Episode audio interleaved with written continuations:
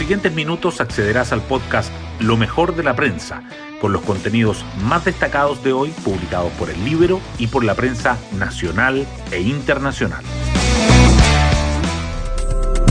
Buenos días, soy Magdalena Olea y hoy es jueves 17 de febrero. ¿Un balde de agua fría o un baño de realidad? ¿Sorpresa o constatación de lo esperable del proceso constituyente?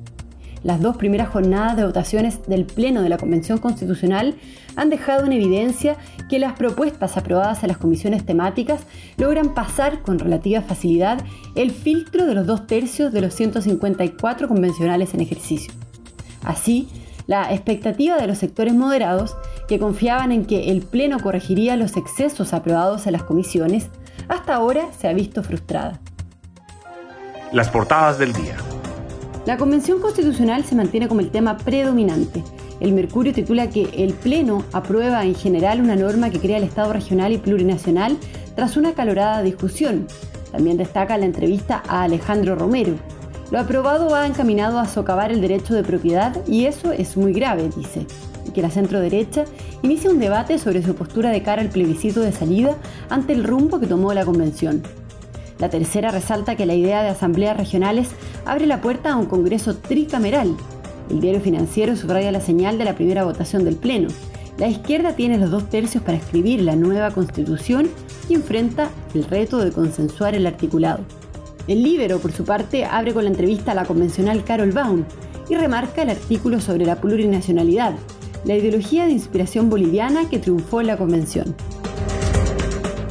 Las informaciones relacionadas con la pandemia sobresalen en la tercera que titula con el protocolo del Mineduc para la vuelta a las clases presenciales, que establece la distancia social en la medida de lo posible, aparte de señalar que los casos de Omicron 2 en Chile auguran una nueva ola de contagios, que los países del hemisferio norte ya comienzan a liberar el uso de las mascarillas en los espacios públicos y que la música chilena pasa a la ofensiva y pide conciertos con el 100% de aforo.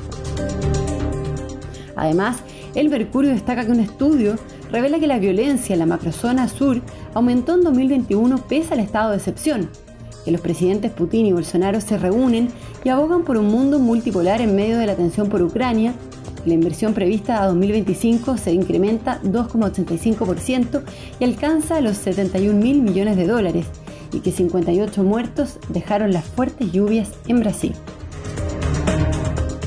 La tercera también resalta que Chile cede el liderato de la nación con menos riesgo país de la región a Uruguay, el presidente Piñera promulga un proyecto de modernización de carabineros y de la PDI y que la corona británica sufre otro revés tras el anuncio de que la policía investiga la fundación del príncipe Carlos y que Liverpool aprovecha los errores del Inter y se lleva tres puntos de Milán. El diario financiero, en tanto, titula que la salmonera Mowi cerró 2021 con cifras récord y anticipa una perspectiva favorable para este año. Subraya además que la CMF alerta que la equidad de género en los altos cargos podría demorar hasta 61 años en el sector financiero y que Notco va por otra ronda de negocios con sus ojos en España y en nuevos centros de investigación. Hoy destacamos de la prensa. El Pleno de la Convención aprobó en general la idea de un Estado regional y plurinacional, pero rechazó una norma clave de asambleas legislativas. En otra maratónica sesión, los convencionales votaron 36 artículos propuestos por la Comisión de Forma de Estado y aprobaron 28.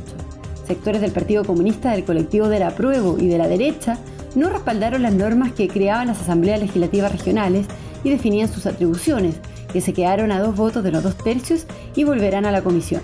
Otras disposiciones aprobadas sí aluden a su existencia. Las primeras votaciones en el Pleno abrieron el debate en la derecha sobre cómo actuar hacia adelante. Sectores de la UDI ya han abordado la necesidad de delinear una estrategia para apostar por una tercera vía o un plan B ante la probabilidad de definir estar por el rechazo a la propuesta de la nueva constitución. Otros dirigentes han enfatizado, en cambio, que se debe esperar el texto final y hacer los intentos por moderarlo. El protocolo del Mineduc para la vuelta a clases establece el distanciamiento en la medida de lo posible. El Ministerio de Educación publicó un instructivo de medidas sanitarias y vigilancia epidemiológica que elimina los aforos. La presencialidad solo se suspenderá en un curso cuando tres estudiantes den positivo a COVID-19 y en un colegio cuando haya al menos nueve contagios en tres niveles distintos. Los recintos deberán habilitar una sala para poner en cuarentena a los alumnos o trabajadores que manifiesten síntomas. Un estudio de la multigremial de la Araucanía revela que la violencia en el sur aumentó durante 2021 pese al estado de excepción muestra que el año pasado hubo 471 atentados y otros delitos de alta connotación, un incremento de 106% respecto a los 228 registrados durante 2020 en regiones del Biobío, la Araucanía, los lagos y los ríos. Sin embargo, el presidente de la instancia de la Araucanía, Patricio Santibáñez, admite que el estado de excepción ha evitado otras acciones. Otras noticias. El ISP confirma cuatro casos de Omicron 2 y el ministro de Salud anticipa que va a venir otra ola. Los primeros casos de la nueva variante, dos en la región metropolitana y dos en Magallanes, fueron detectados entre el 7 y el 14 de febrero. Enrique París dice que mientras no exista una capacidad para que todo el mundo se vacune, van a seguir apareciendo cepas. El gobierno despliega 672 militares en la frontera norte tras el inicio del estado de excepción. Ayer se publicó en el diario oficial el decreto que establece la medida en cuatro provincias limítrofes, en Arica, Parinacota, Tamarugal y en Loa. El presidente Piñera resaltó que van a utilizar todos los instrumentos para evitar la migración ilegal. Y nos vamos con el postre del día. Liverpool gana la UEFA Champions League en Milán.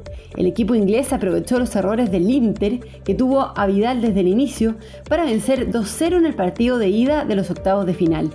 Por otra parte, el Bayern Múnich logró un punto en su visita al Salzburgo de Austria. Bueno, yo me despido, espero que tengan un muy buen día jueves y nos volvemos a encontrar mañana en un nuevo podcast, Lo mejor de la prensa.